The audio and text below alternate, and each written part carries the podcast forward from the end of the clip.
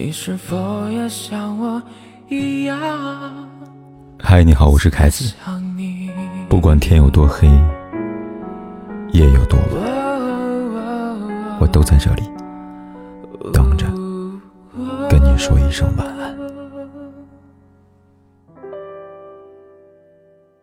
在朋友圈看到一个关于婚前同居的故事，差点气出脑溢血。姑娘小刘。跟男友毕业就一起同居了，在同居两年时间里，两人偶尔吵架，但是总体感情融洽甜蜜。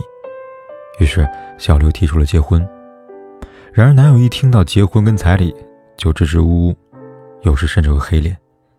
尽管男友不太情愿，可在小刘的再三请求下，还是安排了双方父母见面。可万万没有想到，这次会面让小刘的心跌入了冰谷。小刘父母提出彩礼六万元，并明确说明他们会在这六万的基础上再补贴几万块作为嫁妆，给女儿带回去。然而男友的妈妈却理直气壮地说：“我们一分钱都不会出，你一个跟我儿子睡了几年的人，有什么脸问我们家要彩礼啊？”这话翻译过来就是：“你都被我儿子睡烂了，还要什么彩礼啊？”你听着像人话吗？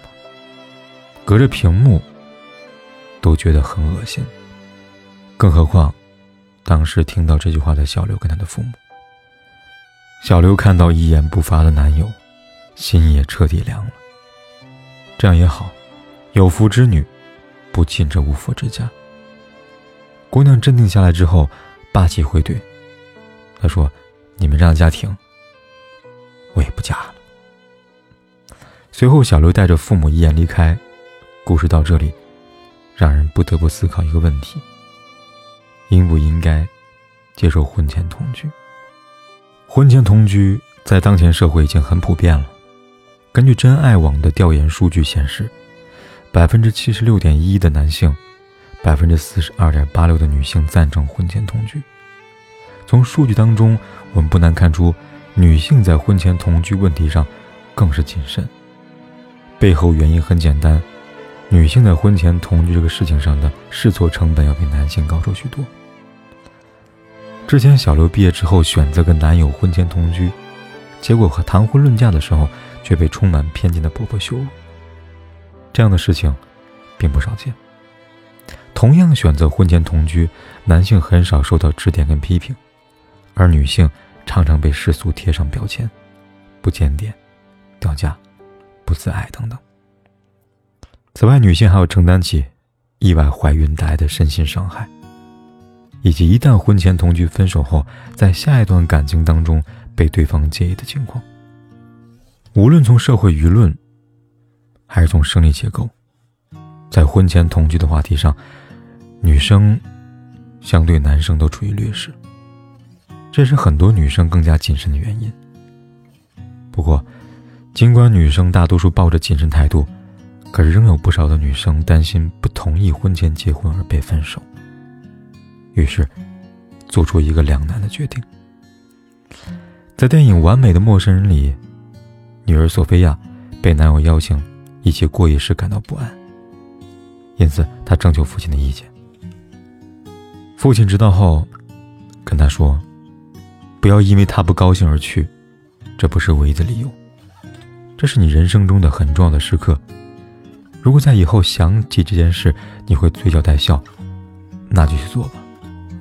但是如果你不这么认为，或者不确定，那就忘掉它，因为你还有大把的时间。听了父亲的话后，索菲亚选择了放弃。同样是在是否婚前同居的事情上，女性如果不确定，或者为此不安，那么可以选择拒绝。感情中把婚前同居当做留住一个人的筹码，那是注定要失望。真正经得起考验的关系，不会因为一方拒绝同居而就此闹掰。如果会，那也只能说明两个人本来就不合适。《战国策·七色三》中说过：“物以类聚，人以群分。”如果婚姻感情观不合，那又何必卑微的去强融呢？事实上，婚前同居没有所谓的该和不该，只有愿和不愿意，值和不值得。如果忽略现实，无脑鼓吹婚前同居的各种好处，然后认为就应该婚前同居，那是不负责任的。不过，在看到婚前同居的弊端的同时，我们也必须承认，借婚前同居的机会，可以：第一，能认识更真实的对方，在琐碎平凡的柴米油盐当中跟对方磨合；第二，价值观跟生活习惯的直接交锋，评估双方是否合适；第三，能透过对方更深入的认知自我，完善自我人格；第四，婚后能更快的进入角色。总是既要看到弊端，也要意识到他有积极的一面。当今社会，结婚成本高，离婚成本更高。在婚前同居当中，发现对方的真面目跟自己格格不入，选择离开，从某种意义上来说，是一种试错成功。它帮助我们躲避了一段不合适、不健康的婚姻关系。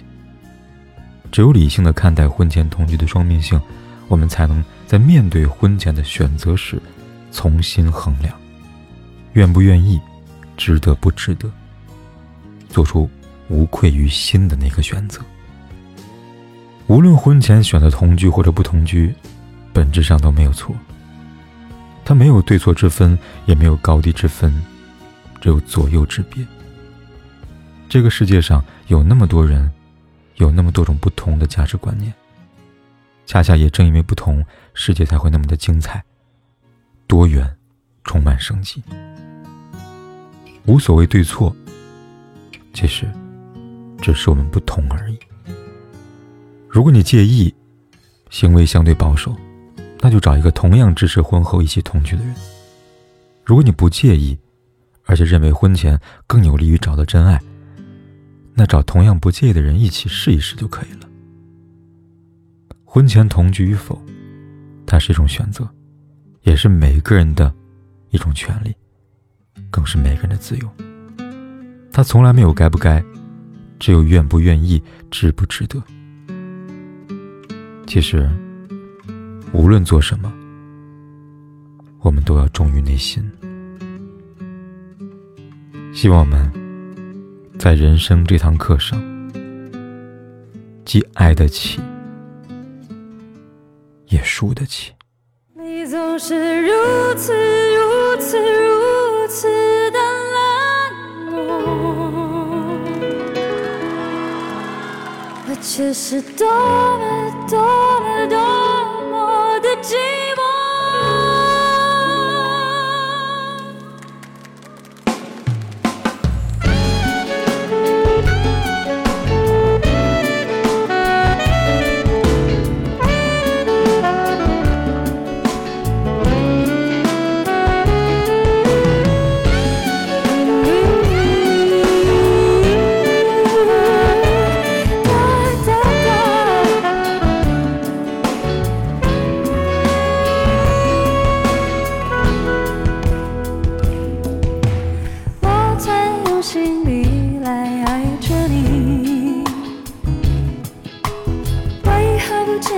对我用真情无数次在梦中与你相遇惊醒之后你到底在哪里？不管时光如何被错过如果这一走是否会想起我？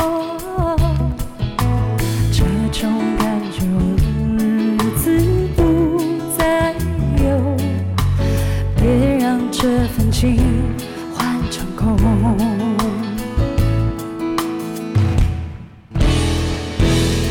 你总是如此